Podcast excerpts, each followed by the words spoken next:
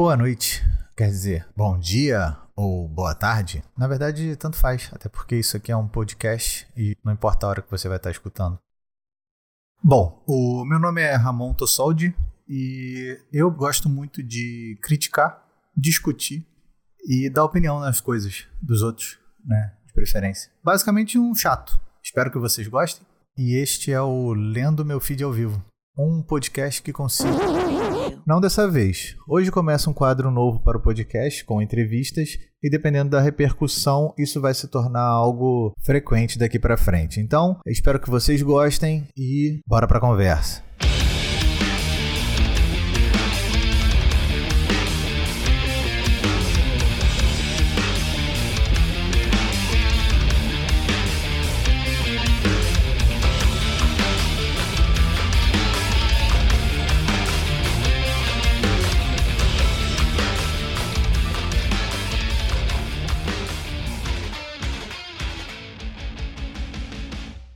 Bom, então, galera, como eu falei lá no Instagram, é, hoje eu tô aqui com um amigão meu que já participava do movimento estudantil há muito tempo, sempre foi um cara politizado e hoje é membro do Partido dos Trabalhadores aqui no Rio de Janeiro e topou ter essa conversa com a gente. E ele vai falar um pouquinho dele agora. Vai lá, Rafael, fala um pouco de você, e se apresenta para a galera aí. Prazer, galera. Chamo de Rafael, mais conhecido como Rosinha. É difícil não, não ser lembrado assim, é um apelido que veio da época do Cefete, né? Sim. Junto com o Ramon aí, quando a gente se conheceu. É, tem uma trajetória iniciada aí na época do Cefet, né? Um colégio que me deu muitas oportunidades e muitas portas foram abertas pelo Cefet para mim. Uma pessoa que sou oriunda da Maré. E entrei no Cefet foi um novo mundo, né? Para mim. E o movimento estudantil foi esse novo mundo de descoberta. Depois entrei na, ingressei na Faculdade de Engenharia da UERJ e fui presidente do Centro Acadêmico de Engenharia, fui conselheiro universitário, fui coordenador diretor-geral do DCE, da UERJ, e quando passou a minha vivência, né, e a minha experiência de movimento estudantil, eu entendi que era importante me organizar partidariamente para a disputa de sociedade. Sempre tive muita simpatia pelo PT, por tudo que representou é, na minha família, meu tio foi fundador do Sindicato da Casa da Moeda, morador da Maré, minha avó também petista, e resolvi me filiar no PT, que me orgulho e continuo me orgulhando até hoje. Maravilha, Rafa.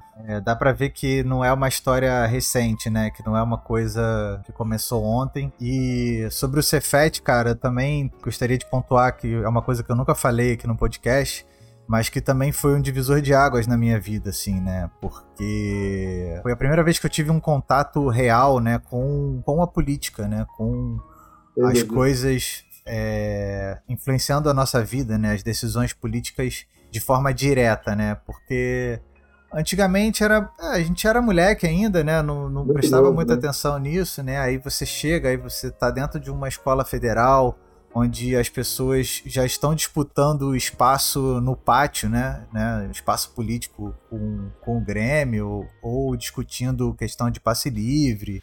Né? Eu lembro que no primeiro ano de Cefet eu, eu participei de um, uma mega passeata que teve na Rio Branco de passe livre Acho que foi, foi no ano anterior ao que você entrou, no, se eu não me engano. Ano anterior que eu entrei, mas é.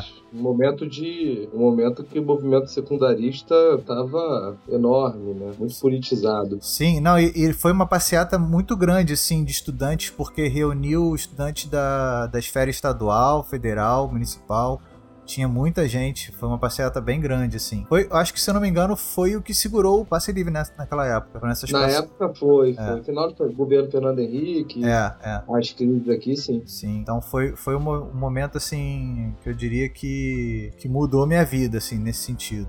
E também, né, claro, conheci ilustres pessoas como o querido Rafael que está aqui com a gente hoje. Mas então, Rafa, eu tô com bastante coisa. Além de não querer tomar muito seu tempo, eu também não queria que o episódio ficasse muito extenso. Eu vou direto para as perguntas. Aí no final, se você quiser fazer uma observação maior, né, de, de conjuntura, algum, não, alguma mensagem que você queira dar pra galera, né? Enfim, aí você, você fica com um tempinho, pode ser? Pode, perfeito. Então vamos lá para as perguntas. É, eu fiz uma, uma, listinha de perguntas minhas pessoais, né? Que eu tentei pensar em coisas que não necessariamente eu não sabia, mas que eu acho que a dúvida pode estar na cabeça de muita gente, né? Que são, eu tentei ir assim para umas perguntas bem de senso comum, Sim. né? Sobre o, sobre o PT e sobre os governos do PT que tiveram. E, então eu vou começar com essas e depois eu vou para as perguntas que o pessoal mandou lá no Instagram, beleza? Tá, tá bom. Então, primeira coisa que eu acho que é o que mais intriga assim a galera que tá ligada em política é essa insegurança né, é, institucional que a gente está vendo, né, dessas movimentações dos militares lançando nota, ameaçando o, o Supremo e ameaçando o Congresso. E aí tem o, a galera do Congresso que é governista que baixa a cabeça e se humilha e aceita, tem a galera que não aceita. E aí assim, tu acha que eles vão segurar o poder na marra, que eles vão respeitar as eleições? Né? Você acha que existe essa possibilidade de deles não largarem o osso, independente do Bolsonaro? Porque, na minha visão, e aí você me diz se eu, se eu tô errado também, o Bolsonaro é bucha de canhão por um projeto dos militares, é o, é o que me parece tudo isso, né? E se sim, você acha. O, o PT já tá pensando nisso, já tem uma forma de como ele vai se mobilizar caso isso aconteça. Enfim, mais ou menos esse é o raciocínio. Não, perfeito, irmão. Olha, eu não tenho dúvida que Bolsonaro vai tentar. Vem tentando desde que se elegeu deputado, né? É, todas as falas dele na vida pública dele, inclusive nos atentados que fez no quartel que levou à sua expulsão, né? Foram de movimentos disruptivos, né? É, movimentos contra o sistema. Que quando ele ingressa no sistema, a gente vê o que está acontecendo de uma pessoa totalmente inabilitada a ocupar a presidência do país, chefe em força das nossas Forças Armadas. Tentar ele vai, eu não tenho dúvida. Mas eu, eu não consigo acreditar é, de um alto golpe, um golpe sem o apoio da elite empresarial nacional, sem o apoio dos conglomerados da mídia e sem o apoio das potências imperialistas, né? Estados Unidos especificamente, que foram responsáveis por grande parte dos golpes aqui na América Latina, né? Mais recentemente na Bolívia, a tentativa eterna na Venezuela e agora, mais recentemente, mesmo em Cuba, né? É, tentar ele vai, né? Mas é, acredito que, que não tenha força política, apesar de manter um patamar alto ainda de uma massa militante bolsonarista, que consiga dar capilaridade para que ele consiga botar tanque na rua, no jargão tradicional, né? Aham. Golpes hoje, os golpes hoje eles são pensados e gestados muito de outras formas, né? Como a Primavera Árabe, muito a partir das lógicas de rede, né? É, dificilmente você vê golpes no mundo aí tradicionais, né? Você tem muitos, mas num país continental como, pra, como o Brasil, eu, eu particularmente não acredito. Mas É. tentar, sem dúvida nenhuma, ele vai tentar, né? No caso do PT, né, que eu acho que é um pouco da segunda parte da sua pergunta, a gente, desde o golpe da Dilma, a gente vem fazendo uma série de denúncias, né, não só denúncias, mas manifestações, organizações internacionais do processo de exceção que o Brasil vem vivendo, né, no processo de fragilidade das instituições democráticas, de fragilidade dos direitos civis, né, e, e, e o auge disso, infelizmente, foi o descaso com essa pandemia é, que levou mais de 540 mil brasileiros, né? É, a falta de vacina, a falta de protocolos mínimos, enfim, um governo da morte. É, é, é, tá complicado, porque às vezes parece que só uma parte, né, das pessoas tem noção de que esse governo é um governo da morte, né? E não dá nem pra culpar muitas dessas pessoas, porque a maioria delas estão só tentando ganhar o almoço do dia seguinte, né? Então, Sem dúvida. parar pra prestar atenção na política já é pedir um pouco demais, né? Pra, pra quem tem, tem coisas muito mais importantes no agora, né? Então, Sem e, dúvida, e esse, dúvida esse eu acho que é o grande paradigma, né, do país, que a gente fala que, ah, mas as pessoas pobres, a, a gente, eu digo, aquele discurso comum, né? As pessoas pobres não sabem votar, elas não, não conseguem pensar na política de longo prazo. É óbvio, né, que elas não vão conseguir pensar em política de longo prazo. Elas vão escolher a pessoa que tá dando a solução do problema dela de agora, né? O cara que tá falando que vai solucionar o problema mais urgente de todos. Não, não dá pra exigir que uma pessoa que não sabe se vai ter trabalho, se vai ter comida, pense em quem está oferecendo a infraestrutura para o país crescer e gerar emprego. isso é, é falar alemão para a pessoa, né? Então... Ainda assim, Ramon, desculpa te interromper, eu acho que o nosso povo é generoso, né? Porque ainda assim, com todo o desserviço de desinformação que o presidente da República executou, acabou que na ponta dos municípios, né, nos estados, acabou que pressionou os governadores e os prefeitos a ter protocolos mínimos nem sempre eficiente, logicamente. É difícil você, com a máquina da presidência na mão de um maluco que não tem, que é maluco literalmente, que não tem o mínimo de compromisso com a vida, você combater a desinformação, quando ele todo dia pratica desinformação não só nas redes dele, mas nos aparatos aí que ele criou, né, os robôs, os fake news e tudo isso que a gente vê, né? Hoje mesmo na França, então você vai pegar aí um, um, um país, né, da, liberdade, fraternidade, igualdade, enfim, teoricamente mais desenvolvido, entre aspas, eu digo dessa forma, hum. fazendo uma grande manifestação contra a vacina, contra... Sim, então, sim. assim, a vacina é algo institucionalizado no Brasil. Isso foi uma vitória do movimento sanitaristas, né, lá atrás. Então, acredito que é, por enquanto, graças ao nosso povo, as pessoas estão indo se vacinar. E a gente vai conseguir sair dessa, apesar dele tentar nos matar todo dia. Perfeito. Vou lá, vou para a próxima. É...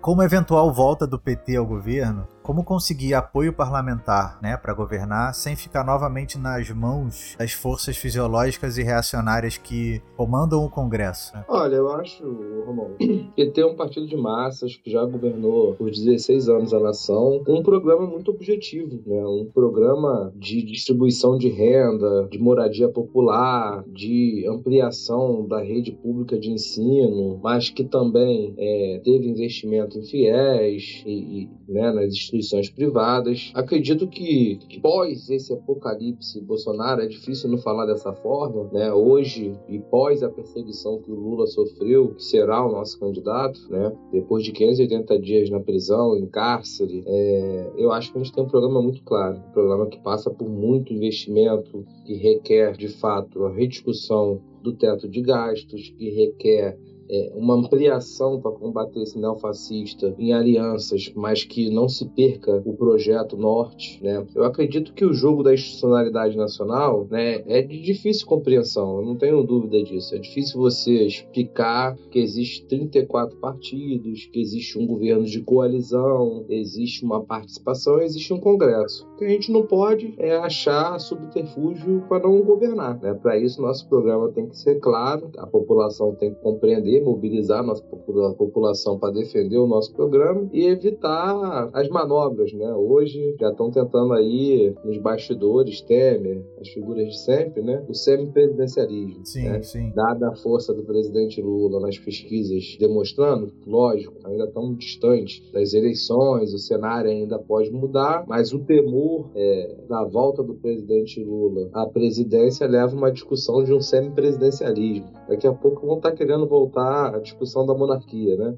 Sem referendo, sem nada. Então, Acho que, acho que a gente tem, tem, tem compromisso com esse povo. O PT tem compromisso com o povo, sempre teve, passou por períodos muito difíceis. A eleição de 2018 foi uma eleição muito difícil para nós, talvez a eleição mais difícil desde o processo de redemocratização, mas que não, não se iniciou ali, né? É, eu converso muito isso com amigos próximos, enfim. Apesar da disputa calorada com Bolsonaro, apesar da campanha de 2018 ter sido uma campanha muito violenta, para mim a campanha de 2014 foi tão ou até pior do que a campanha de 2018. Uma misoginia contra a presidência Dilma, né? É, violência na rua, enfim, eu acho que a gente passou por um período muito difícil da democracia recente no Brasil e que é uma tarefa árdua para o presidente Lula, caso eleito, consiga restabelecer princípios civilizatórios que essa turma toda acabou. É porque existe uma, uma impressão, pelo menos, né, de que essa coisa do centrão, que de centro não tem nada, né? Ele só é colocado como centrão porque ele joga com quem tá no poder, seja de esquerda ou de direita, mas na verdade a gente sabe que a pauta deles é toda de direita. Mas a, a, é, essa impressão que dá é de que eles que controlam a máquina de uma forma como se fosse um sequestro, né? E aí eles cobram o valor do, né, da, da, governabilidade, digamos assim, tá né? Entende? Então a questão é mais em torno disso, né? Do tipo como conseguir governar, né? Aprovar as coisas que precisam ser aprovadas, é, reverter os problemas que foram é, criados sem a, sem a governabilidade, né? E sem ficar refém desses partidos que compõem a governabilidade. Não, eu entendo a sua pergunta, Ramon. Acho que eu respondi, não, não quis desvirtuar a pergunta, mas eu quis dizer um pouco de que o padrão do parlamento não é só o padrão brasileiro, né? Existe um, um, um governo de coalizão, inclusive é importado isso, né? Uhum. De outros países, de outras social-democracias, enfim. É, o parlamento está aí. A gente vai ter que, nessa campanha do Lula, eleger o um máximo de pessoas né, que se identifiquem com o nosso programa. Tem um número que eu acho que, para mim, é chave, que seria 173 do campo de esquerda, seja lá as definições que possam se dar disso, porque evita PEC é, de minoridade penal, evita as pautas das garantias fundamentais que a Constituição de 88 deu. Uhum. Mas vai ter que trabalhar também, sem dúvida, com outros parlamentares eleitos. É do nosso sistema político Então, para você governar no Brasil hoje, querer uma transformação, não depender de um aspecto político, você vai ter que fazer uma reforma política. É, não, há, não há saída para nós. Inclusive, é muito discutido no PT, enfim é, não só pelo PT, como a mídia vem falando muito disso, sem dúvida. Só que não dá para ser os avessos. Né? O Cunha, por exemplo, na presidência da, da Câmara, que deu o golpe na Dilma, ele fez os avessos para acabar com os partidos menores. Hoje o PCdoB encontra um grande desafio aí para superar a cláusula de barreiras. O PSPAL tem um desafio, né, dada a sua importância, seu crescimento no último ciclo, também de superar a cláusula de barreira, que é maior do que já foi na última. Então são desafios postos que só um programa nítido, né, e que a população é, se oriente por esse programa e consiga vislumbrar uma transformação que consegue migrar essas pessoas que talvez não tenham, que nem você disse, tanta afinidade ideológica, mas tem afinidade pelo fato do programa estar tá nítido e a gente estar no poder. E o poder atrai, a realidade também é um pouco disso. Bom, vamos para a próxima. Como que o PT pretende, é, na verdade já está fazendo, né? Eu digo, mas assim, quais são as medidas que o PT está tomando para tirar esse estigma de partido corrupto, né? Que foi imposto por narrativas é, anti-esquerda ao longo das últimas décadas. Que a gente sabe que, né, a, a corrupção sempre existiu e ela faz parte não só do sistema político brasileiro, mas em qualquer lugar do mundo, né? Quem está um pouquinho Sim. antenado com política sabe que, né, que isso não é um problema problema só do Brasil, né? Tem corrupção dos Estados Unidos, tem corrupção na Europa, né? Assim, tem corrupção em qualquer lugar. Isso é uma coisa mais, muito mais da natureza humana do que do sistema político em si. Né? Mas foi criada essa narrativa de que o PT é o partido mais corrupto de todos, enfim. E o que tem sido feito para né, mudar isso né, na visão das pessoas? É, foi criado. Mesmo todas as pesquisas dizendo que nós não somos o partido mais corrupto, né? Nem de longe o que foi mais caçado, figuras públicas nossas, né? É, e a Lava Jato teve uma grande contribuição nisso, né? Sim, total. A Lava Jato não só serviu como como uma perseguição aos políticos que eles não identificavam, né? Que só, só coube a nós. Buchiquem, por exemplo, foi acusado, morreu é, acusado, depois foi inocentado. E o exemplo maior disso, mais recentemente, é o presidente Lula, que ficou 580 dias na prisão e hoje está inocentado de todas as acusações que foram feitas a ele, é, apesar de as pessoas acharem que, ah, mas pô, pode ser, pode deixar de ser, mas será que não sabia? A nossa Constituição diz de maneira muito objetiva, né, que você só pode ser acusado, é, condenado até a última instância. E hoje todas as, todas as acusações contra o presidente Lula, em primeira e em última, estão caindo dia após dia. Né? Então eu acho que é, é é, mostrar para a população o que foi feito nos nossos governos, Ramon. Porque acho que nenhum outro partido no poder criou tantos mecanismos de controle, respeita as instituições, respeita a lista tríplice. A gente também teve um nível de republicanismo é, nessas indicações, no respeito às, às instituições, que nenhum outro teve e fomos penalizados, de certa forma, também por esse nível de republicanismo. Então é importante, como a gente fala também, discutir o sistema político, fazer uma reforma política, mas também fazer uma discussão da reforma do judiciário, né? Porque é, quem vai pagar para todos os companheiros do PT e de outros partidos, né?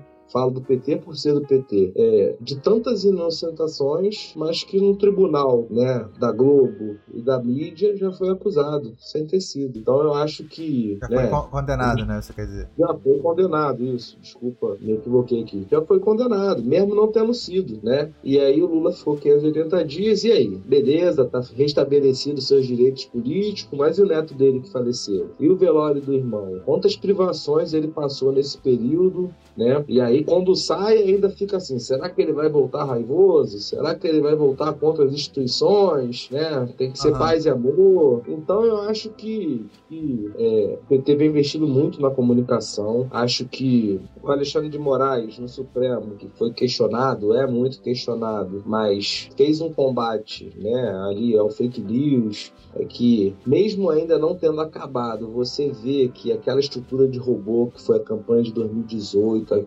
grande parte daquilo foi desmontado, né? E eu acho que quando a gente sair dessa pandemia, o presidente Lula vai rodar esse país, né? Para agendas de massa. E isso acaba ajudando, logicamente, na mudança de percepção. Hoje, todas as pesquisas indicam um aumento absurdo é, de aprovação do Lula, né? Então, lógico, indicação de voto, mas também uma diminuição absurda da rejeição do presidente Lula. O PT hoje voltou a ser, nunca deixou de ser, mas hoje aumentou novamente o percentual de preferência eleitoral do povo brasileiro.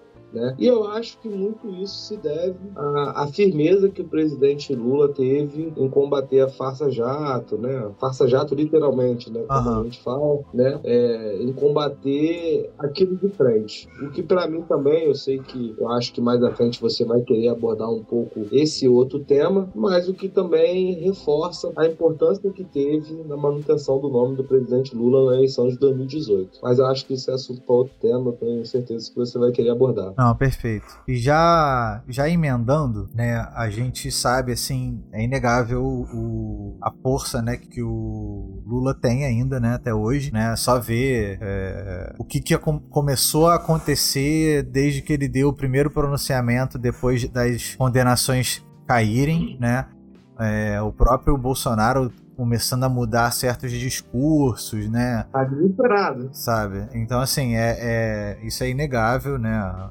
Mas, ao mesmo tempo, a gente também sabe que existe uma questão da idade, não só dele, mas de diversos quadros do partido. E aí eu queria saber, assim, como que tá esse pensamento dentro do partido das novas lideranças? Porque eu, óbvio que eu não sou um profundo conhecedor dos quadros né, do, do, do, PT, inclusive porque o PT no Rio de Janeiro ele tá bem, bem fraco, né? Assim, nos últimos anos foi, foi bem fraco, preferiu fazer aliança em vez de ter candidatos próprios.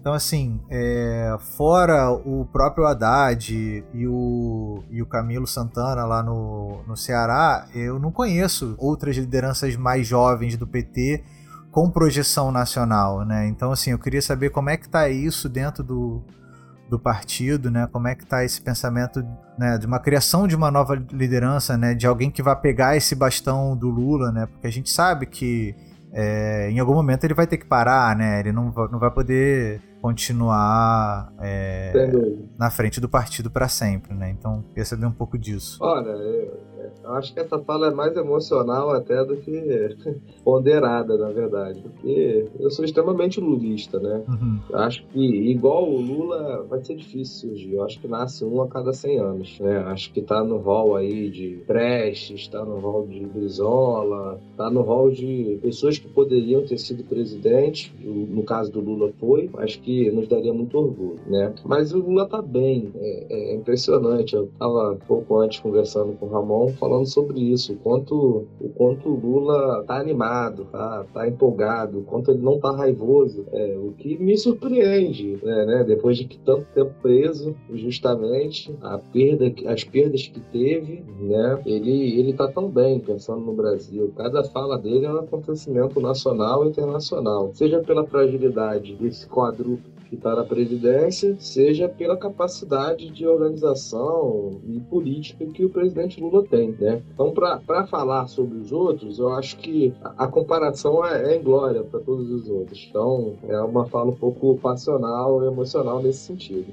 Mas eu acho que o PT tem, tem muitas lideranças. O Haddad fez 47 milhões no auge do antipetismo, né? Foi talvez o maior ministro de educação do Brasil por mais que muitas pessoas é, critiquem, o, o, o, PT é um partido muito diferente. É difícil você, você explicar. Porque o PT, ele, ele existe, né? A militância do PT, ele existe. Não que outros partidos não existam, mas o PT é fruto da... A sua fundação é fruto né, da luta contra a ditadura, da junção dos movimentos eclesiásticos de base, da Igreja Católica, do novo sindicalismo, né, das pastorais de rua, né? É, estamos em todos os estados, grande parte dos municípios, então tem uma militância muito pujante e a capacidade de, de criar novos quadros absurda. Mas já existem alguns outros quadros, eu acho, né, para esse pós-Lula, que despontam aí. Né? No PT, Jacques Wagner é uma grande liderança nacional, o próprio Camilo que você falou,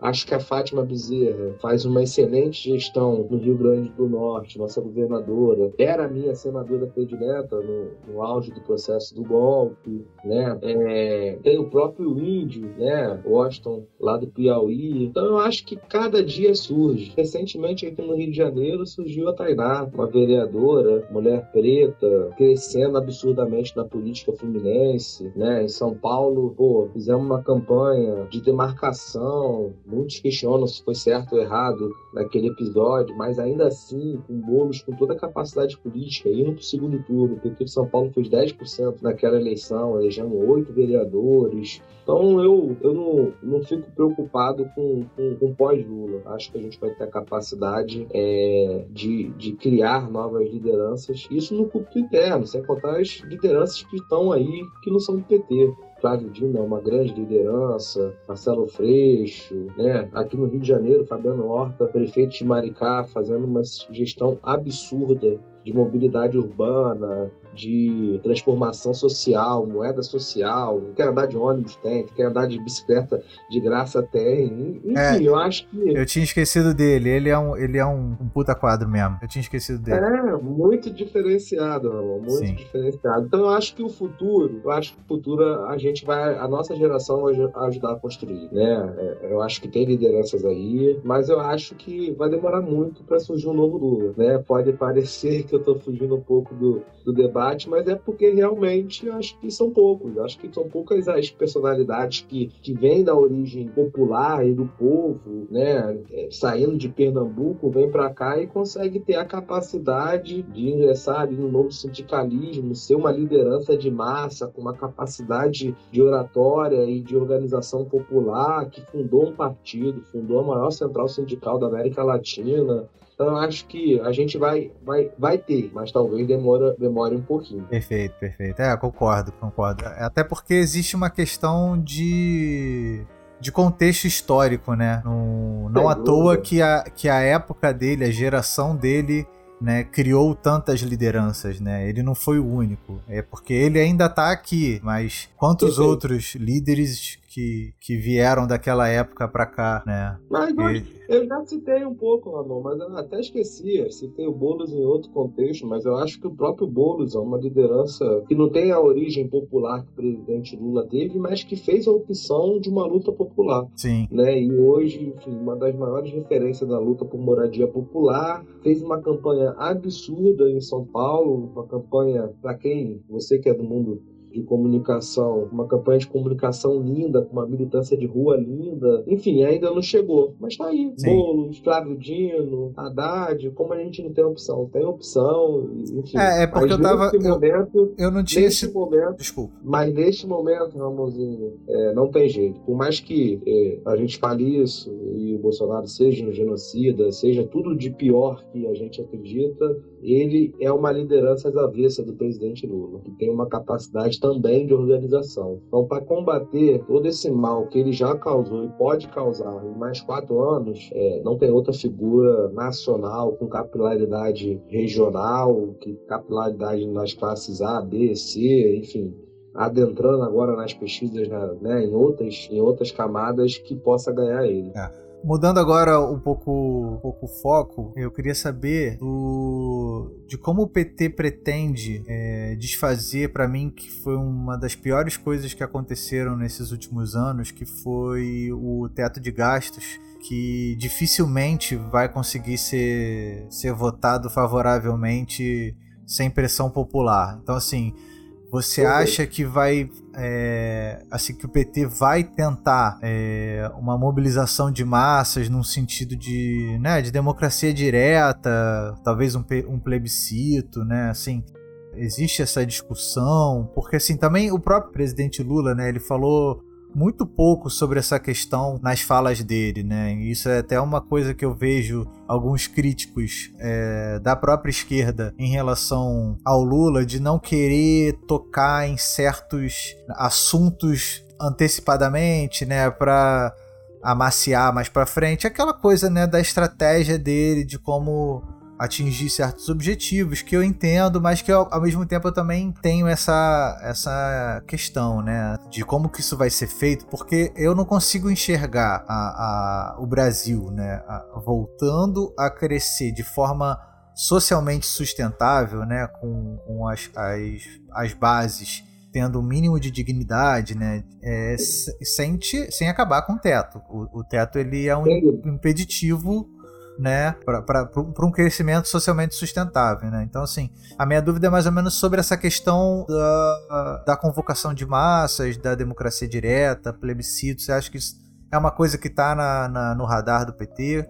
Eu acho que a eleição do presidente Lula vai ser uma grande convocação das massas da rua, Ramon, porque não existe possibilidade de a gente ter um governo é, de reconstrução nacional, e é literalmente de reconstrução, porque não só o teto dos gastos, né, a reforma trabalhista, todas as reformas que essas pessoas estão fazendo no Brasil hoje, que faz reforma atrás de reforma e, e só piora a situação do povo. Né? Hoje temos 14 milhões de desempregados, hoje nossas universidades estão sucateadas, Hoje o sistema está sucateado, né? Só, só não sucatearam o SUS porque é, e sucatearam, não vou dizer que não sucatearam, mas porque as pessoas viram a importância do SUS agora com a pandemia, né? Então eu não tenho dúvida que o presidente Lula, no seu programa eleitoral, vai fazer uma defesa ferrenha contra o teto de gastos e pela, é, e pela revogação. Porque não tem como a gente sair dessa crise pós-pandemia sem ter investimento do Estado. Os liberais aqui do Brasil Brasil, eles ficam dizendo aqui, né? Ah, sei lá o que, os Estados Unidos fez um pacote. Um dos pacotes dos Estados Unidos foi de trilhões de dólares. Endividamento de PIB absurdo. O Japão tem endividamento de PIB de 300%. É, enfim, aqui a gente, a gente não fica preso, né? Porque os liberais de televisão aí, também de rede social, né? Ficam dizendo que a gente não pode investir. Eu não sou a pessoa mais preparada do ponto de vista econômico, não é minha formação, mas não tem, para mim, pelo que eu tenho visto em todo mundo, uma saída para a crise pós-pandemia, a maior crise do século, da nossa geração, talvez da geração dos nossos avós não vir uma crise tão grande quanto essa, que não passe por investimento do Estado, que não passe por poder o Estado é, botar dinheiro na rua para investir, para poder é, gerar emprego, para poder gerar melhorias de saneamento, enfim, melhorias na vida do povo. Perfeito. Pô, então aproveitando esse tema, eu queria perguntar é, como que você acha que dá para fazer é, para acabar com esse senso comum né, de que o Estado é ineficiente e que a privatização é a solução, como se tudo que fosse privado e que é, visasse o lucro fosse mais eficiente, porque para você ter lucro você tem que ter eficiência, né? Essa visão bem deturpada, na minha opinião, e bem simplista de como funcionam as coisas, né? De que como, de, inclusive de que empresas públicas deveriam se portar como empresas privadas, que eu acho que é uma coisa que não faz sentido algum. É, mas como que traz esse debate, né, pro, pro povo mesmo, assim, para as pessoas entenderem por que, que o Correios, por exemplo, não pode ser privatizado e se for vai ser um desastre? Por que, né? Então, como que traz esse, esse debate?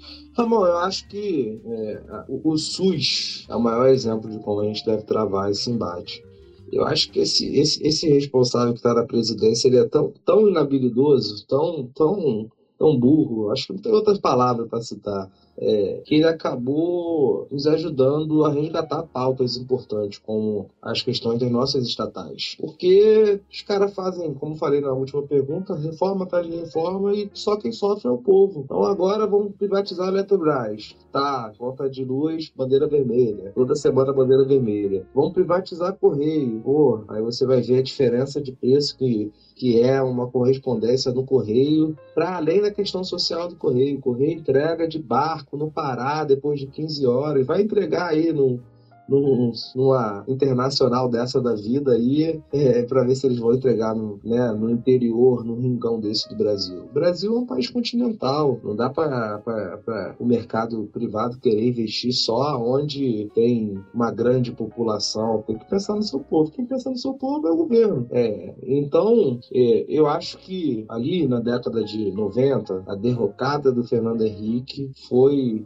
a segunda gestão dele e as privatizações. Ali a gente gente é, foi para a rua, ali surgiu movimento sindical e logo depois, enfim, né, com muita punjância que levou o presidente Lula em 2002 à presidência. Eu acho que por fatalidade e, e literalmente foi uma fatalidade, hoje as pessoas estão conseguindo compreender melhor qual é a função do SUS, o que, que é um Correios, o que, que é uma Eletrobras, o que, que é uma soberania nacional. Então não, não, não tem como, assim, hoje o Congresso da forma que está, né, foi fruto de outra pergunta, é, os caras têm uma maioria muito confortável para aprovar grande parte dessas pautas, né? E tem aprovado. Nossos senadores do PT é, e deputados têm feito uma batalha que é, é inglória, porque a gente é muito minoria, apesar de ser um partido muito grande de representação. Mas entra com ação na justiça, ganha umas, perde outras. Mas na retomada do governo não tem jeito. Vamos ter que criar condições parlamentares para que a gente consiga reverter grande parte dessas decisões que são absurdas, porque não tem como a gente fazer, como eu falei na última pergunta, é, investimento na nação para sair da pandemia sem ter estatais fortes, né? sem ter o setor de soberania nacional, vários outros, não estou entrando nem no mérito, tem muitos setores que já são privatizados. Mas hoje o refino do petróleo está sendo privatizado, estamos entregando nossas refinarias, e aí vai ver na bomba, do, na, na bomba da, da, gasolina do posto, a gente está pagando mais de um dólar no litro de gasolina. Essa é a nossa realidade hoje. Uhum. E eu acho que o povo começou a mudar um pouco a sua percepção. É, eu não sei se eu, se eu consigo enxergar essa mudança de percepção mais óbvio, é, a, a, minha, a minha visão tá totalmente restrita à minha bolha, né? Mas. É, a, gente, a gente, de fato, tem um. Eu acho que temos que olhar um pouco a nossa bolha. Lógico, é importante pra gente. São nossas relações mais próximas, né? Mas no panorama geral, você vai. Olha um pouco fora da bolha um pouco antes da pandemia, o que, que era a defesa do SUS e o que é hoje. Estou citando o exemplo do SUS, que eu acho que é o exemplo mais emblemático. Uhum. É o exemplo mais emblemático. Hoje tu vê artistas que nunca se posicionaram postando foto aí, defesa do SUS, viva o SUS, viva isso, né? É, você também vê pessoas sem vergonhas, esses dias eu vi no Twitter aí, Viva o capitalismo, se vacinando no postinho do SUS. Uhum. Né? A gente tem muitos desafios, eu não tenho dúvida disso. Mas não tem jeito. É, é, é criar uma maioria parlamentar, incentivar o voto, melhorar a comunicação da esquerda, não tem jeito. Os caras da direita são melhores que nós na comunicação. Seja porque a justiça é mais condescendente com as bizarrices que eles fazem, e, ou alguém acredita que o Bolsonaro se elegeu com 2 milhões, que nem ele fala que se elegeu. Aquela máquina de fake news, aquela máquina de robô. É, inclusive que é foco de, de cassação de chapa no TSE e está sendo discutido. Então, assim, é, é, é um. A gente precisa refundar o Brasil é, pós-pandemia. Né? E dentro disso, a, a, defesa da soberania tem que ser o nosso norte e passa pela defesa de nossas estatais, nossas estatais estratégicas, passa pela defesa da nossa soberania alimentar. Hoje as pessoas estão comendo farelo de arroz. Você está é, vendo fila de fila para pegar refúgio de osso de boi. É, né? O Lula tirou o Brasil do mapa da fome. É um programa premiado pela, pelas organizações internacionais. Então, desde o golpe, a gente vem sofrendo uma série de sequelas, né? O que eles que deram golpe, o sistema político, enfim, o que eles não avaliariam é que o presidente Lula, com tamanho enraizamento na população, conseguiria reverter sua situação na justiça e ainda poder é, se eleger para voltar a transformar esse país, que chegou a ser a sexta economia quando ele foi presidente. Hoje a gente é a décima quinta, décima sexta, nem sei mais, cada dia a gente cai mais. E aproveitando também um pouco dessa questão do senso comum, que tem muito a ver com, com as privatizações em relação à eficiência e ineficiência do Estado, né? Também vejo um, um senso comum sendo reproduzido de forma muito errada, que é em relação à postura não só do PT, mas dos partidos de esquerda em geral, quando eles saem em apoio de países não alinhados, né? E óbvio, eu vou citar aqui é, os partidos à esquerda, né? Cuba, Venezuela, Coreia do Norte, que, que não são alinhados ao consenso ao consenso do, do imperialismo norte-americano, né? De como que o né, de como que o, o mundo tem que ser, né? De, do, do que, que são democracias. Eu acho que são discussões que, que, que a gente tem aqui muito rasas. Por exemplo, as pessoas ainda não conseguem entender, por exemplo, o que, que é o senso do comum, né? Porque todo mundo daqui, né, tem uma visão de mundo que é uma visão ocidental. E assim, se a gente for Sim, parar pra pensar, essa, essa, essa visão ocidental é uma visão muito recente de mundo quando a gente compara com nações milenares. E aí eu posso usar a China como exemplo. Perfeito. A China acabou de fazer, é, o Partido Comunista acabou de fazer 100 anos, né? E, e muita gente diz que essa coisa que eles têm lá é, do todo, né, ser mais importante que o indivíduo, ser uma coisa da imposição autoritária do comunismo, e eles esquecem que, na verdade, a gente está falando de uma sociedade de 5 mil anos que já tinha valores é, sociais, né? Que, que prezavam pelo bem comum da sociedade, que vinham muito antes sequer do, do, do, da existência de um pensamento comunista, né?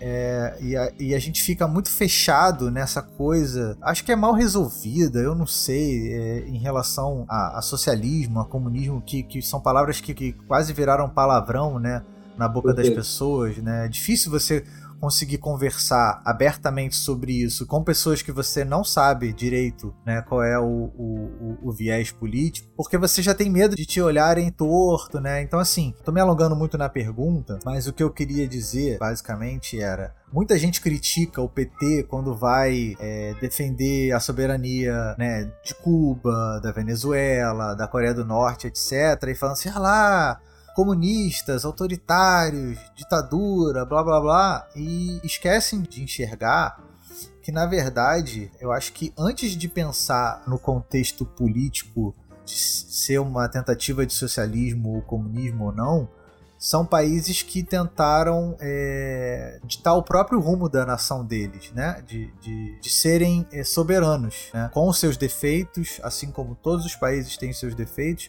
mas que são países que tentaram dizer não para os Estados Unidos e hoje sofrem as consequências. E, e, as pessoas não enxergam muito isso, né? Dessa coisa dos Estados Unidos de serem a polícia do mundo, de quererem mandar, eles não enxergam esse autoritarismo no, nos Estados Unidos, né? É, então é mais sobre isso, né? De como que trazer isso para o debate também, né? De que o mundo ele não é um, um espaço livre onde cada um faz o que quer e não, existem países mais fortes que vão tentar controlar os países mais fracos, né? É, como os Estados Unidos faz, sempre fez ao longo desse último século como uma potência hegemônica, principalmente depois do fim da Guerra Fria, né, da queda do muro, etc. É, Ramon, isso aí virou uma madeira de piroca, né, recente, e, e o, o que o Bolsonaro consegue, por exemplo, não só ele, mas eu acho que na figura principal dele, de Olavo de Carvalho, essas tralhas que 2018 nos trouxe, é o debate para acabar com. acabar não, mas para poder tangenciar o, as suas fraquezas. Né? O PT defende, os partidos de esquerda defendem a autonomia dos povos, né? a autonomia de as pessoas, os seus povos de maneira soberana é, discutirem o, o, regime que vai reger a nação. Né? Isso, isso eu estou falando na minha concepção, né? É, que é um princípio muito básico, como se falou, são culturas milenares, são outros tipos de pensamento.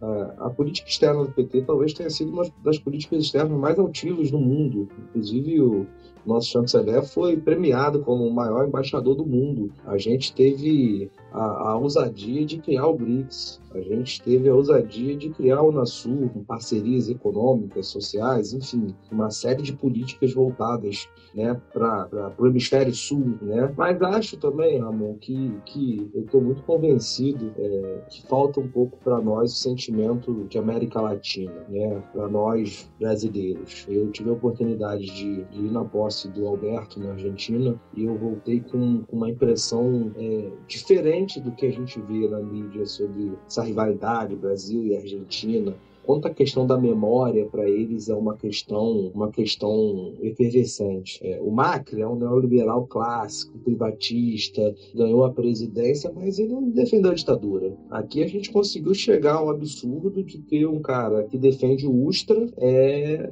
chegar à presidência. Esse cara sendo chamado de mito, sendo, né? Sendo chamado de mito. Esse cara tinha que estar tá preso, preso, lá de trás, não é de agora. Né? Então, o nosso processo de redemocratização irrestrita, né? A gente não teve nenhum tipo de penalidade. É, e, e, na primeira tentativa que teve de discussão sobre o que os agentes do Estado fizeram na ditadura, que foi a Comissão da Verdade, aí veio clube militar, clube disso, clube daquilo, ah, golpes, as Forças Armadas são os bastiões da Constituição, do STF, a mesma coisa de sempre que a gente vê desde lá de 61, né, na campanha da legalidade do Brizola, defendendo a posse é, Goulart, enfim. Então eu acho que, que é um desafio, sem dúvida, explicar para a população né, que, assim como a gente defende para esses povos a sua autonomia de gestão, a gente defende para o nosso. A gente quer um país que seja soberano, um país que tenha parcerias econômicas é, com outros países e que isso não inflija em guerras locais, como os americanos fazem, né? Foram lá para o Afeganistão, tacaram bomba, tá aí. Depois saíram derrotados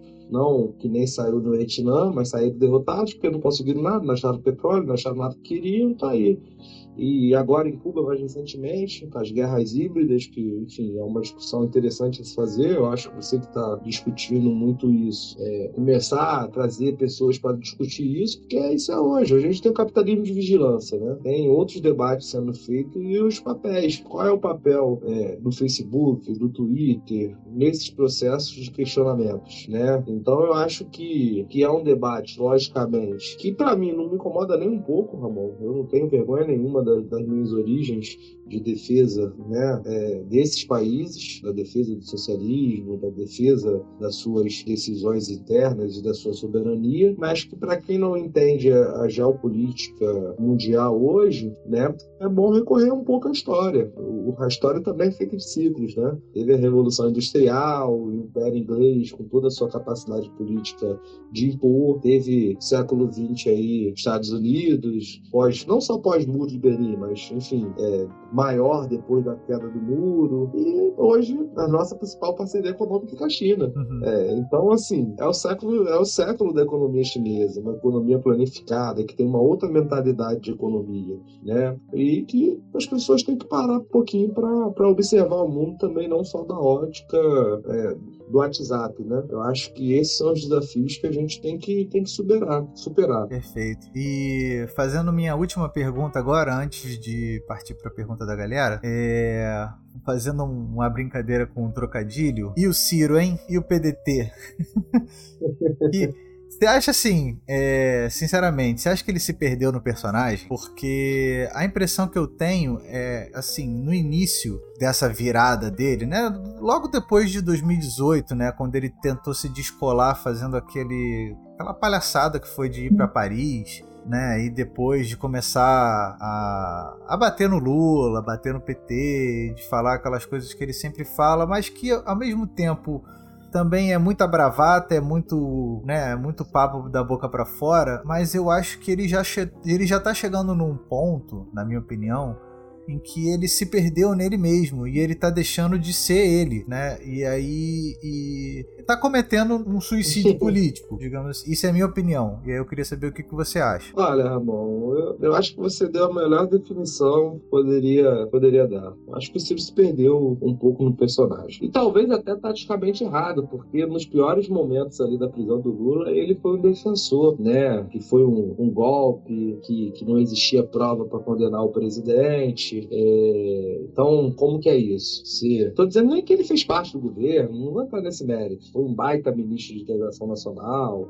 não vou entrar nesse mérito. O mérito que eu quero dizer é o seguinte: como que você passa para o seu votante que, na, no pior momento, no auge do bolsonarismo, o Lula era inocente e depois das instituições né, mudarem a interpretação, comprovarem que, a, que o que ele sempre defendeu, o presidente Lula, que ele era inocente, que Sérgio Moro foi parcial, que Sérgio Moro fez política e não foi juiz, agora ele dá uma guinada e muda a chave é, para tentar disputar o voto do, do bolsonarismo que está. É, nas pesquisas decrescendo. É, eu, eu, eu eu, eu, eu, prefiro não falar do Ciro. Eu, nesse ponto, eu, lá atrás eu conversava muito isso contigo, Ramon.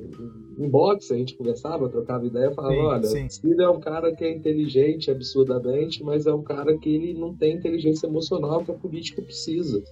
E não adianta você fazer um plano nacional de desenvolvimento, como ele tem, como ele estudou, como é a defesa da pauta dele, econômica, mas que você não consegue sustentar o debate. Você não consegue sustentar nem mesmo a sua bancada. Uhum. Hoje a bancada dele, metade da bancada dele sempre vota contra e ele vai ter que se justificar. Recentemente votaram pela urgência da PL e da grilagem e aí depois falou que não era isso, era para votar, era para votar, mas não era para votar, enfim, a posição do PDT era outra. E, e eu acredito que quem está dificultando, inclusive, o Carlos Lupe, porque o PDT é um partido que tem quadros importantes, é, localmente importantes, que está dificultando, porque a eleição, junto com a eleição da presidência, a gente elege governador. Os palanques nacionais, os palanques regionais são importantes. Então, como que você tem um, aqui um Rodrigo que fez uma baita gestão é, em Niterói, tá agarrado ao Ciro dando declarações absurdas sobre essa, quando a gente está disputando é, é, civilidade, a civilização contra a barbárie. Quem vai defender o Bolsonaro e quem vai defender a democracia. E eu sou a terceira via, eu sou nenhum nem outro, nem de esquerda nem de direita, nem de lado, nem de centro, nem de nada. Eu sou iluminado. E é isso. Eu acho que eles perderam o personagem. Mas eu acho que, e espero é, que, que, que ele ele volte, né? Recentemente até o, o senador lá da educação, acho que esqueci o nome, qual é o nome dele?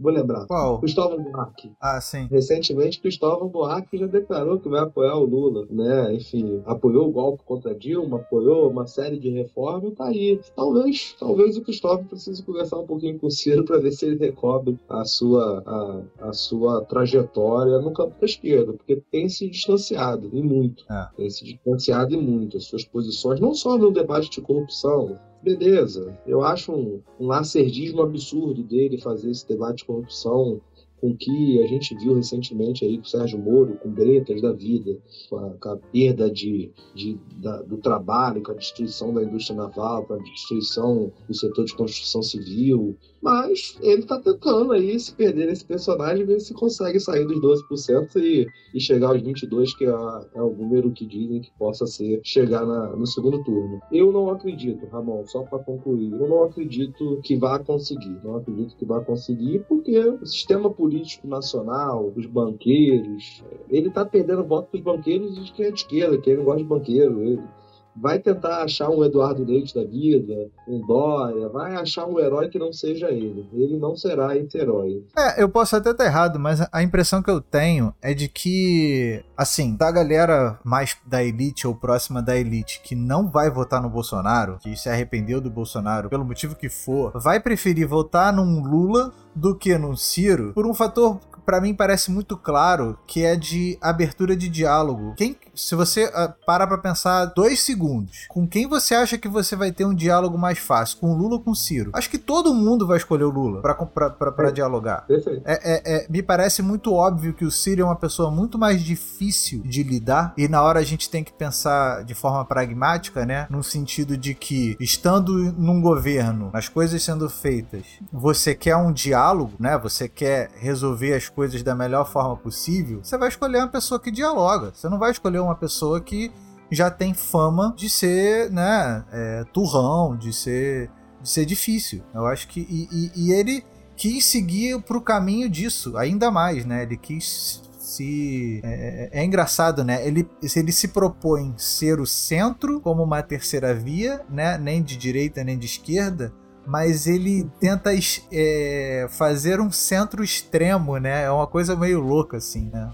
É louco, é isso. Acho que é. Eu acho que você deve responder essa pergunta. É um bagulho muito louco. é, brincadeira da parte.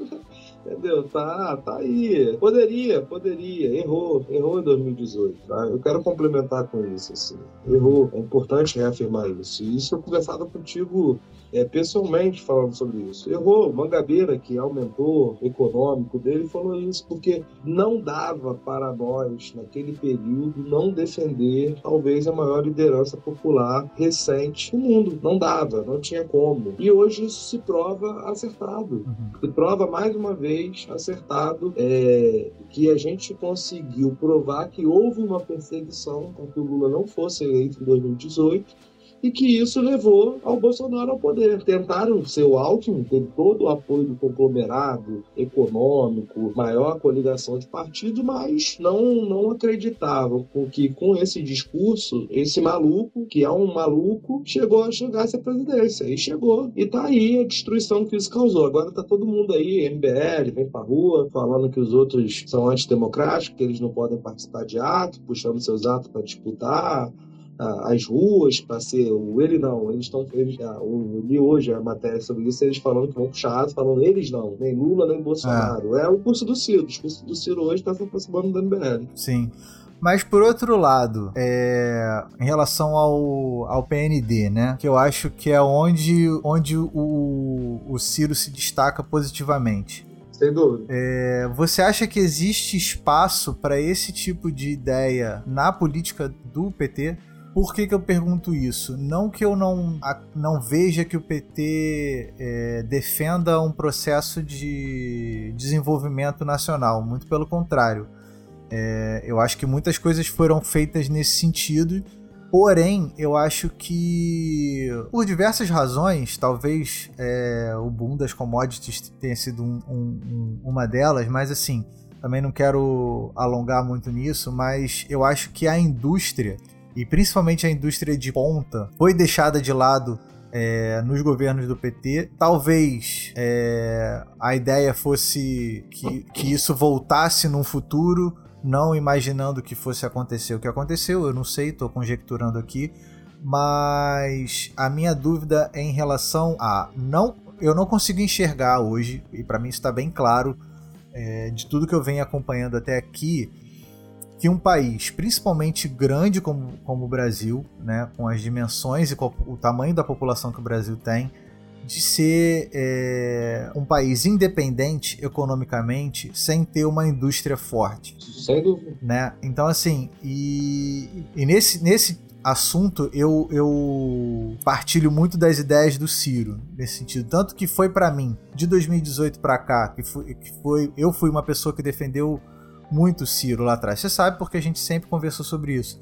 Né, e, e largar o, o Ciro, né, por causa dessas coisas que ele, que ele vem fazendo, para hoje estar tá numa posição de que não tem como defender mais, né, na, na minha perspectiva pessoal, do que ele faz, me pesou muito por causa desse lado, porque pensando pro Brasil, eu acho que nesse ponto ele acerta, ele acerta muito, né? Do que, que o Brasil precisa fazer para se tornar um país independente economicamente, né? Que, que vai projetar é, influência e não só ser influenciado.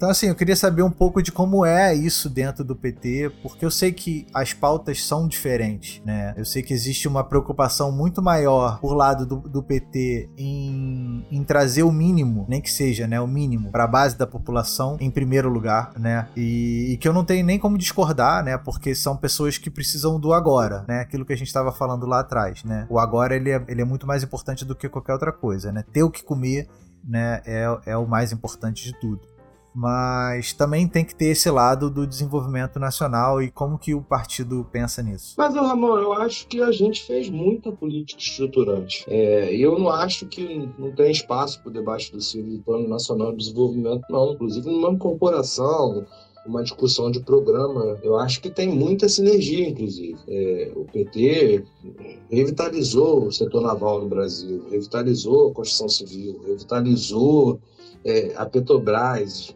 enfim, é, o PT fez obras estruturantes, né? E, e, e, talvez um período muito grande de industrialização até as jornadas de 2013. E ali vem, enfim, Eduardo Cunha, as pautas bombas, é, o processo de não aprovação, uma eleição muito difícil, o papel da Lava Jato na destruição de todos esses setores, enfim, é, e o golpe de Estado, né? Depois da prisão do presidente Lula e um processo que, que culminou no Bolsonaro e destruição de grande parte do pacto que o PT fez ali, né? E aí todos os índices de industrialização e tudo despenca e continua a despencar. Aí as pessoas falam, ah, mas não é obra estruturante, não fez.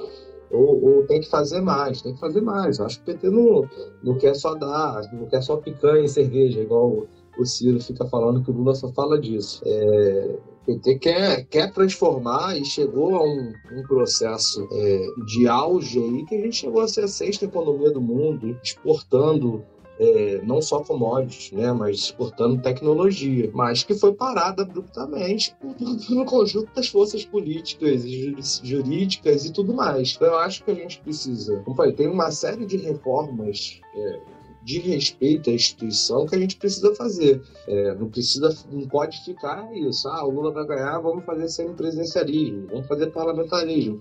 E aí esquece referendo, esquece isso, esquece aquilo que é o toda hora os caras inventam uma coisa para a gente não poder governar, né? Então eu acho que é, tem sinergia, eu acho que muito do programa do Ciro tem que ser absorvido do ponto de vista do, do, do, do, que a gente vai implementar. Seria mais fácil, talvez, se ele estivesse conosco, teria muito a contribuir. Acho, como eu te falei, acho um cara que é extremamente inteligente, é um quadro diferenciado. Ninguém chega a ser o terceiro colocado nas eleições sem ter algo a contribuir com a nação. Ele tem, mas ele se perdeu no personagem. E, e isso tem dificultado, inclusive, a, a, unificação aí em torno de um programa aí também eleitoral para derrotar o Bolsonaro, que, que é o câncer hoje a ser combativo. E que deveria ser é, o principal, né, agora, né? Não, sem dúvida, não é. tem dúvida. Não, beleza. Então vamos, vamos lá para as perguntas da galera, até porque a gente já passou de uma hora e vinte aqui. Eu tô até preocupado com, contigo aí, cara, de estar tá te segurando aí. Não, tá de boa, tá de boa. É.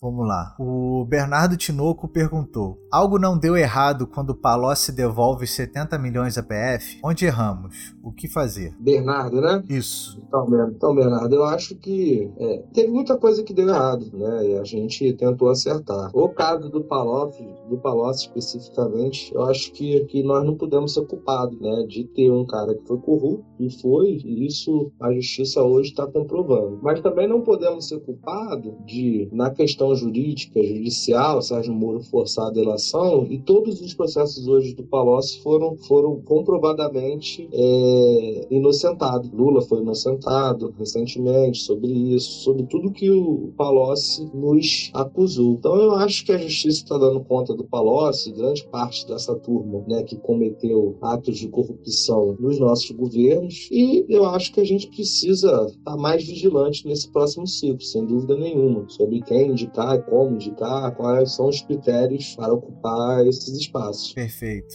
É, agora eu vou para a pergunta do Alexandre Brejão e tem um pouco a ver com aquilo que a gente já discutiu na minha pergunta sobre novos quadros do PT, é, mas que eu acho que dá para dar uma sintetizada melhor agora. É, por que não, ter, não tentar novos políticos? Até concordo com muita coisa do PT, só não gosto de saber que são sempre os mesmos. Votei no Haddad com esperança de mudança e agora volto Lula. Eu não consigo ver é, para esse cenário, por mais que as pessoas não acreditem que o Bolsonaro ainda tenha uma força e uma capilaridade, uma figura tão grande que possa vencê-lo contra como Lula. Não, acho que não, o Haddad é uma figura excepcional, fez 47 milhões de votos, foi fundamental ali ainda para se ter uma oposição a esse governo, porque foi uma onda muito grande, Ramon. Poderia ser muito pior do que foi, né? É, e se hoje existe uma resistência com as dificuldades da pandemia, muito se deve à figura do Haddad, à campanha é, de combate que foi feita por ele, muito fake news. Manuela até hoje sofre disso. Né? Enfim, todo dia Manuela vai é, às suas redes falar sobre isso. Então eu acho que precisa de um player que de fato combata o neofascismo. Esse maluco é um fascista, não tem como a gente tentar inventar a roda. A população quer o Lula, as pesquisas indicam isso. Lula tá bem, saiu bem, eu acho que eu já falei isso em outras perguntas, tá bem de saúde, bem de cabeça, e está disposto a, a, a, reconstruir esse país. E, e, eu acho que a gente precisa do que a gente tem melhor. O melhor que a gente pode dar hoje, não só o PT, mas o melhor que eu acho que a classe trabalhadora possa dar para essa reconstrução do país é o Lula. Perfeito. É, agora a pergunta do Júlio Zart, que por acaso é meu pai. É, como o PT pretende convencer quem votou no Bolsonaro a não votar nele de novo? E qual será a estratégia de combate à corrupção com a derrocada da Lava Jato? Olha, eu acho que se você, para quem estuda ciência política aí, não é o meu caso, tá? É, mas para quem analisa pesquisa, tem curiosidade, vê que teve uma parcela da população muito grande que sempre foi eleitor do Lula que migrou em Bolsonaro pra, em 2018. Isso, isso foi um fenômeno que aconteceu. Né? É, e a gente passou por um período fruto da Lava Jato, é, de sistematicamente queimar o PT, queimar o Lula, queimar figuras progressistas, atrelar a corrupção, atrelar isso tudo. Sendo que nós, eu acho que eu já respondi isso em outra pergunta, fomos o partido e o governo que mais criou mecanismos de controle, respeita as instituições, respeita as indicações do judiciário, isso tudo. É, mas mudou. É, eu conversava muito com um amigo meu e ele falava, cara, nada muda, o cara faz, faz merda atrás de merda. Esse Bolsonaro ele tá com 25%, tá com 30%, tá com 40%. Quando a gente, é, quando o Lula ressurge para a vida eleitoral, que é a comprovação da sua inocência, eu acho que eu posso estar até sendo repetitivo falando nisso, mas é, é, é muito marcante isso para a população. As pesquisas, o Lula começa a mudar a percepção. Ele deixa de ser uma pessoa que está condenada e passa a ser uma pessoa pessoa elegível. E aí, lembra-se o que foi o programa do PT e o programa do governo Lula. Lembra-se que, pô, a gente tinha acesso à universidade, os filhos de trabalhadores estavam na universidade. Eu, eu sou fruto disso. Eu sou, sou aluno, sou da Maré. Eu fui o primeiro aluno da Maré a passar para o Cefet, né? Então, assim, é, tinha curso pré-vestibular, pré-técnico, o pré-técnico lá do, da Maré, tinha a Petrobras, enquanto estatal, ajudando. Então eu acho que as pesquisas já vêm indicando essa mudança dos eleitores de Bolsonaro para Lula novamente. Eleitores que estão vendo que essa política que está sendo implementada, e ainda mais com a pandemia né, e a crise da vacinação, não feita por, por nós, pessoas que querem tomar a vacina, feita pelo presidente da nação, que não quis vacina. Então, eu acho que a percepção está mudando. Lógico, a gente tem que é, ter um programa claro, objetivo, de resgate o que a gente construiu enquanto governo, mas de apresentar uma reconstrução do, do Brasil. É, não existe no pós-pandemia não se rediscutir é, como que reconstruir. São seis anos desde o golpe da Dilma, no governo Temer, Bolsonaro, aí talvez agora a solução Mourão, a gente não sabe como está isso, enfim mas que foram seis anos de reforma tributária, reforma previdenciária, reforma disso, reforma daquilo, e o número de desempregados aumentando, o que nem trabalha nem estuda aumentando, Antes as pessoas esperavam, ansiavam entrar na universidade nos auge do nosso governo. Hoje você vai ver, vai ver o, o, o nível de pessoas formadas no ensino médio diminuindo. A falta de, de técnicos. Pô, irmão, a gente é do Cefet, a a gente viveu o colégio técnico e ampliação do colégio técnico de mão de obra.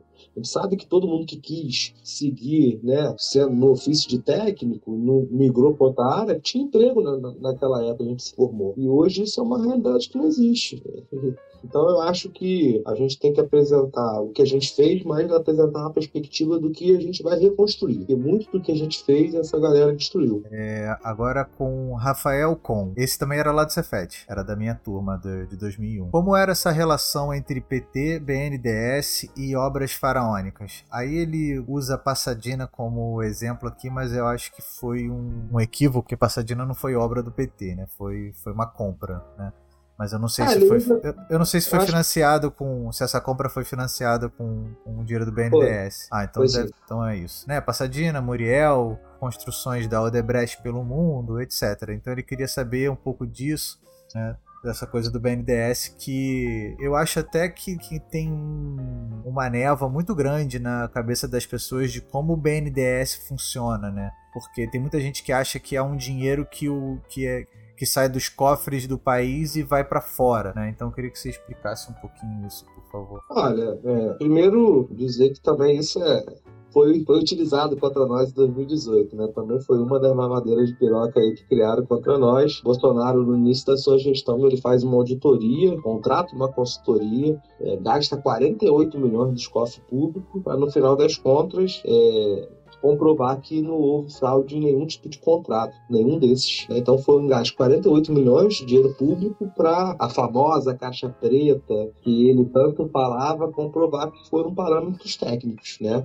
É um banco, um Banco Nacional de Desenvolvimento Econômico e Social que investe. Né? É, a Passadina é importante a gente relembrar o período histórico daquilo. Quando Passadina foi comprada, ainda não havia pré-sal. A gente tinha um problema com o nosso óleo bruto, falta de refino essas coisas, né?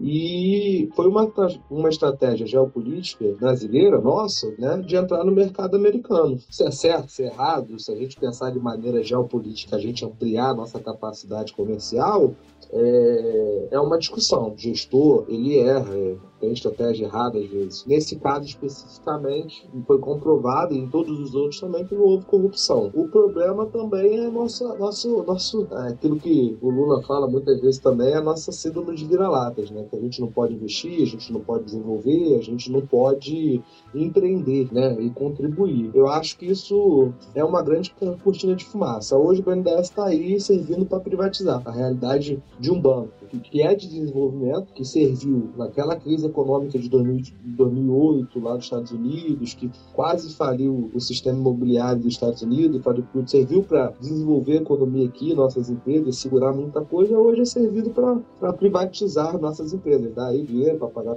Eletrobras, para correio. Tá? Então eu acho que é um pouco, acho que é um, um debate que é feito de maneira muito atravessada. É, eu não sou economista, como eu falei, Ramon. Acho que estou falando muito da minha opinião pessoal, mas eu conheço uma pessoa que eu acho muito interessante. Se você quiser fazer um debate sobre o BNDES, eu poderia sugerir que ele é do conselho administrativo da, Petro, da do BNDES. É, é um servidor da casa que é do conselho administrativo que inclusive não está empossado porque o governo Bolsonaro não quer dar posse, ele tem visões né, é, distintas do governo cubano. Pô, adoraria, então, adoraria conversar com ele, cara. Fica a sugestão, acho que ele gostaria muito, acho que contribui mais do que eu pro seu amigo, mas eu acho que a gente tem que desmistificar. Não houve corrupção nos investimentos do BNDES, é, houve uma estratégia geopolítica, tanto nacional quanto, quanto internacional, e quem nos comprovou que a gente estava inocente foi esse estúpido do presidente que gastou 48 milhões de dinheiro público para comprovar a nossa inocência. Perfeito. É, o Samuel pergunta assim: é, há chances do Lula ser presidente? Se sim, ele se aliaria a alguém da oposição? É, depois ele mandou para mim uma mensagem falando que estava se referindo a alguém tipo Dória ou a um Rodrigo Maia da vida é, no caso de um segundo turno contra o, o, Bolsonaro. Mas foi isso que ele perguntou lá no, no Instagram. Entendi. Olha, eu acho que o Lula vai ser presidente. Essa é a primeira pergunta aí. né? Acho que pela capacidade de articulação, por tudo que, que ele é, então eu acho que ele será presidente. As pesquisas têm dado surpresa atrás de surpresas positivamente sobre o Lula, né? Acho que o Lula vai buscar alianças mais amplas, que eu acho que é um pouco da pergunta, sem dúvida nenhuma. É, e o momento atual é, é, mais necessário do que nunca. A gente está combatendo um governo neofascista, é, genocida, enfim. Eu posso ficar qualificando aqui de várias formas que não vai ter palavras para definir o que esse maluco está fazendo. Que na próxima gestão, se eleito, vai indicar três ministros do Supremo, já indicou um, vai indicar o segundo agora que está aparelhando tudo quanto é instituição aí. A gente está vendo isso, que, pô, vacina o duto, vacina isso, um dólar para vacina, tudo é trambique, tudo é safadeza. Então, eu acho que é o momento de a gente fazer um governo de pactuação nacional, pacto da Constituição de 88, né? Se vai ser Rodrigo Maia, se vai ser Dória, se não vai ser. Eu acho difícil Dória ser visto luto, porque o Dória quer ser candidato. Acho difícil Rodrigo Maia ser, mas eu acho que isso, o PT, ele é um partido muito diferente na sua, nas suas discussões internas sobre, sobre tática eleitoral. Esse momento ainda não chegou para nós, a gente está no momento, logicamente, de manifestações de massa contra o presidente, com todo cuidado, segurança, manifestação nas redes. Eu acho que esse é o momento que a gente está vivendo. A prioridade do presidente Lula, nesse momento, tem sido vacina, comida e trabalho. Tentativa disso, pelo menos, com esse presidente, né? Que dificulta isso tudo. Perfeito. É, a Júlia Rezende pergunta, é, ela pede, na verdade, né, para falar um pouco sobre a resistência e mau uso de recursos, né, na visão dela, do PT no primeiro turno das eleições de 2018 contra o Bolsonaro. Se ela, ela, ela, disse que é algo no sentido de que será que o PT subestimou o Bolsonaro em 2018? Acho que é mais nesse sentido a pergunta dela, entendeu? Não, entendi. É, eu acho que a gente não subestimou é, o Bolsonaro. Acho que a gente fez um, uma campanha muito violenta. A campanha de 2018 foi uma campanha muito violenta, Júlia. É, e que ninguém acreditava. Acho que isso não era subestimar. Acho que ninguém acreditava. Todas as pesquisas diziam que ele estava bem, mas ninguém acreditava nessa onda toda, que foi fruto de, de trambique que eles fizeram, de robô, enfim. Os caras elegeram 54, 55 deputados federais que ninguém conhece. E só não elegeram mais porque o Cunha tinha feito uma cláusula de barreira é, de 10%, enfim. É uma outra discussão, para mim, antidemocrática, mas enfim é uma outra discussão que requer aprofundamento, que senão elegeriam mais. No Rio de Janeiro elegeram 10 deputados federais, perderam 4 por conta da cláusula de barreira. Em São Paulo tiveram voto para eleger mais uns 8. Enfim, é, quem acreditava que o Ibsen ia para governador no Rio de Janeiro? As pesquisas diziam que o cara está com 6%. Do nada, que vai final de semana, o cara está com 44%, quase ganhando o primeiro turno. Zema em Minas Gerais. Enfim, foi uma onda, como aconteceu em vários outros lugares o sistema político todo, de uma maneira geral, eu acho que desacreditava que o Bolsonaro poderia chegar tão longe. É, e isso parte, eu acho, um pouco é, da capacidade que, que a extrema-direita, não só no Brasil como no mundo, vislumbrou a comunicação e a contra-comunicação como prioridade e se aperfeiçoaram nisso, como a gente, de certa forma, parou um pouco no tempo. Nesse diálogo mais direto, com essas novas tecnologias que estão aí, estão aí para serem exploradas o bem e o mal. Né? Tem estudos que mostram aí, um, uma, uma fake news ela circula quatro, cinco vezes mais rápido do que depois de você falar a verdade, né? No caso da vacina a gente viu isso, né? Era chá de bolo, chá disso, cloroquina. Então, eu acho que é preciso é, é, falar nesse sentido. Eu acho que o sistema político, é, de maneira geral, no Brasil e no mundo, não acreditou que a extrema-direita iria conseguir trabalhar em rede com a comunicação tão eficiente que levassem eles a chegar na presidência. No nosso caso, infelizmente, levou Bolsonaro a chegar na presidência. Eu acho que o PT não fez mau uso do recurso do fundo eleitoral, né? Acho que a gente elegeu quatro governadores com toda essa onda, elegemos 53 se eu não me engano, depois eu posso pegar o número exato, mas elegemos 53 deputados, outros 4 ou 5 deputados nossos. Na justiça foi retirado na canetada, injustamente, teve muita manobra, a gente elegeu, por exemplo, Santa Catarina teve uma deputada nossa que se elegeu, acharam uma outra candidata que o TSE tinha não mandado o documento, impugnaram e ela ficou por fora por um voto. Então, enfim, teve todo um arranjo aí pra, de dificuldades e ainda assim O Haddad, que foi o nosso candidato depois né, de, de não permitir o presidente Lula disputar, fez 47 milhões de votos. Então eu acho que, que a gente fez o combate é, na via institucional e é importante frisar que desde o golpe da Dilma a gente constrói a Frente Povo Sem Medo, a Frente Brasil Popular, as manifestações de rua, tudo isso a gente vem construindo. Acho que até nos nossos governos a gente fez muito isso, né? Mas se intensificou mais depois de 2013, 2014. Perfeito, perfeito. É, agora a última pergunta é do Rafael Valaperde e diz: é, Por que durante o governo do PT não houve movimentação na direção de realizar uma reforma tributária que seja menos regressiva e permita um cenário para que o país seja menos desigual? No eventual novo governo do PT? Quais são as perspectivas dessa reforma? É, eu acho que a gente teve contribuições para tentar diminuir as desigualdades, mas eu acho que é importante falar sobre o futuro, né? Porque sobre o nosso governo a gente teve muitos erros, muitos acertos, sem dúvidas, e dentre elas a questão da reforma tributária. Mas nesse novo ciclo que se inicia, é, não há dúvida, né, nesse período pós-pandêmico, é preciso refundar o sistema tributário nacional. Né? É, a gente tem uma lógica aqui, né? É difícil de que quem mais paga é o mais pobre. Né? Então aqui a gente tem que é, pensar muito pensar muito em como fazer isso, né? Tem, acho que temos como taxar as grandes fortunas, acho que a gente tem que fazer distribuição sobre lucros e dividendos. Não é possível que o consumo de luxo no Brasil, né? É, é, aqui quem tem, quem tem carro popular paga PVA, quem tem lancha, quem tem iate não paga nada. Cesta básica tem imposto. Essa, então, a responsabilidade, né, tem que ir para quem tem mais lucro, tem que tem que ir para os nossos bilionários, tem que tem que ter um sistema que seja que garanta, né, é, e que essas pessoas assumam suas responsabilidades para além né, dos programas de marketing deles travestidos de responsabilidade social. A gente precisa ter uma responsabilidade social, né, do nosso setor produtivo, dos nossos bilionários, mas também do nosso Estado. Então a gente tem que fazer uma série de discussões. Como eu falei, eu acho que outras perguntas, né? A reforma tributária é uma delas. A gente vai precisar refundar o Brasil, eu acho. Acho que o Bolsonaro ele causou uma destruição tão grande, também, lógico, também tem passivos nossos do nosso governo. Mas é uma destruição, uma destruição tão grande que a gente vai precisar refundar isso aqui. Perfeito. Cara, é incrível aqui. A gente tá batendo uma hora e 45 de papo já. E como eu tinha falado no início, é, queria deixar um tempinho aí para você deixar uma mensagem, falar um pouco sobre as pessoas que estão, é, por conta disso tudo que a gente está vivendo, começaram a acompanhar mais a política, né? Porque se tem uma coisa que isso tudo de ruim trouxe de positivo, foi fazer com que as pessoas discutissem mais a política, né? Debatessem mais. E, mas ao mesmo tempo as pessoas eu, eu, vejo muita gente perdida, né? Assim, tá, mas onde, o que, que eu posso fazer?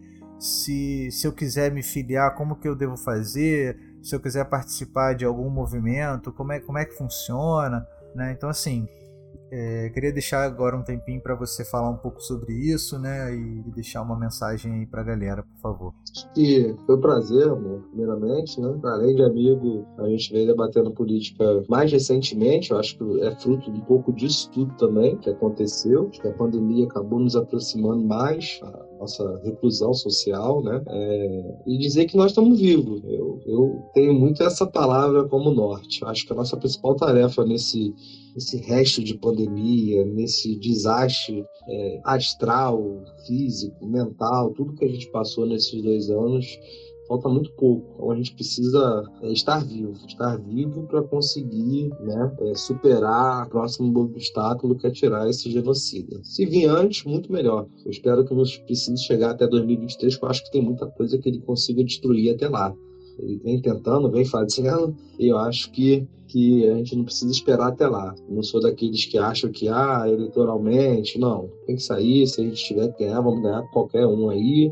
Temos um melhor programa, temos um melhor candidato, temos um partido que é de massa, que tem capilaridade, vamos discutir com o povo, mas não dá para ficar esperando esse maluco destruir o resto que sobrou de Brasil. Então, acho que a primeira tarefa é estar tá vivo, gente. Se vacinem, espere a vez de vocês, é, distanciamento, conversem, façam muita conversa por Meet, por WhatsApp, liguem, Se for sair para alguma reunião, pô, vão de máscara, tá acabando. E eu acho que o pós, a nossa primavera vai chegar, né? A nossa primavera, é, depois desse inferno astral, vai chegar. A gente vai voltar pra rua, vamos ver os amigos que a gente não vê há muito tempo, vamos fazer grandes manifestações de massa contra esse genocida e todo mundo vai ter a sua possibilidade de, que se quiser, se entender que é um momento, se organizar, seja no movimento social, seja no movimento partidário. Mas para derrotar esse neofascista, sem dúvida, de alguma forma, se quiser dar sua contribuição, você vai ter que se organizar. Eu me organizei partidariamente lá atrás por entender isso, né? O movimento estudantil foi uma baita escola para mim, mas para próxima disputa, porque eu sonho, porque eu acredito, eu precisava encontrar eco num partido. E escolhi o PT, para mim, por ser essa referência. Um partido de massa, democrático, que tem instância partidária, que tem figuras como, como Lula, como Gleisi, como Lindbergh, como Benedita, como Fátima Bezerra, enfim, né, como lá do Rio Grande do Sul ali, vi várias outras, nossa querida presidente Dilma, que tá aí, sofreu golpe, tu vê esse, uma palavra aí de, de consolo, se é que dá para ter algum consolo, você vê o sofrimento que esse cara tá na presidência, esse desgraçado. Né? A presidência Dilma, quando sofreu o golpe, ela ficou 14 horas no Senado sem, sem sem pestanejar ali, se defendendo de maneira altiva, defendendo o seu governo. Então nós somos, nós somos vitoriosos, seremos vitoriosos porque nós somos justos. Eu acho que a nossa população é muito justa. A nossa população é muito generosa e eu espero que a gente consiga estar vivo até lá para conseguir superar mais essa diversidade. Maravilha, Rafa. Cara, é... queria agradecer demais assim de você ter disponibilizado esse tempo né, de ter acreditado aqui no, no podcast, né, pra gente trocar essa ideia. É, eu, eu, ainda sei que isso aqui é um passinho de formiga, né, eu tô começando esse projeto. Eu acredito que esse, que esse episódio vai bombar, né, porque a gente fala de muita coisa importante aqui. Eu acho que esse lance de trazer as pessoas que ainda são poucas, né, que escutam, para perguntar, para conversar, né, para dialogar, isso é uma coisa que engaja, entendeu? Que cria uma afeição, né, entre as pessoas de saberem que elas têm um lugar onde tirar suas dúvidas, né? Nem, nem que seja uma coisa pontual como que a gente está fazendo aqui agora. Né, mas que tem como integrar pessoas que pensam diferente, mas não tão diferente assim, né, já que eu acredito que todos nós que, que estamos aqui discutindo política contra esse genocida, tem, a, a gente tem um, um, um, mínimo de progressismo né, nas nossas ideias e que essas diferenças elas são bem-vindas porque também não dá para querer que todo mundo seja igual, Pode. né? Porque o caminho, o, o, o a, a, evolução ela é feita justamente das diferenças, né? É, é, o que faz, são as misturas de coisas diferentes que fazem com que a gente evolua se torne cada vez melhor, né? Como sociedade. Sem dúvida. O debate sempre. Debate dessa, né? Quanto mais a gente debate, a gente consegue crescer. É, inclusive é isso, não tem como eu fico brincando, cara. A galera fica falando comigo que eu sou monossilábico. Cara, é difícil, porque todos os mecanismos que existem aí, inclusive na democracia representativa, nesse governo, o cara acabou. Os conselhos populares, as consultas, é tudo na caneta. Se tem uma coisa que ele sabe fazer melhor do que nós, é usar a caneta. É. Os interesses dele. Ah, né? claro. Não o interesse do nosso povo. É isso. Mas vai passar e se tudo der certo e vai dar, esse cara vai pagar por tudo que ele tá fazendo. Em vida. Em vida, em vida. Mas é isso, cara. Muito obrigado mesmo, de verdade. Depois vamos conversar sobre esse esse economista que você falou que Sem dúvida. que tá no BNDES. É, se ele topar futuramente da gente fazer, né, conversar da mesma forma que a gente está fazendo aqui, talvez até de você estar tá junto para né, intermediar. Não sei, a gente vê aí como que, que, isso pode ser no futuro, mas seria uma honra né, ter, um, ter um convidado desse aqui também. Acho que só tem a, acrescentar. E também queria aproveitar para agradecer a galera que mandou pergunta. Achei que, que foi muito legal ter essa interação. E com certeza eu vou fazer outros episódios dessa forma, trazendo alguém aqui para trocar uma ideia e pra gente sempre engrandecer o debate. É isso, Rafa. Cara, forte abraço É, espero que em breve a gente possa estar tá se encontrando pessoalmente aí para tomar uma, uma cervejinha, vacinado. É isso aí. Valeu, cara. Foi bom falar contigo. Tamo junto, mano. Tudo de bom aí, cara. Forte abraço. Forte abraço, Tamozinho. Valeu.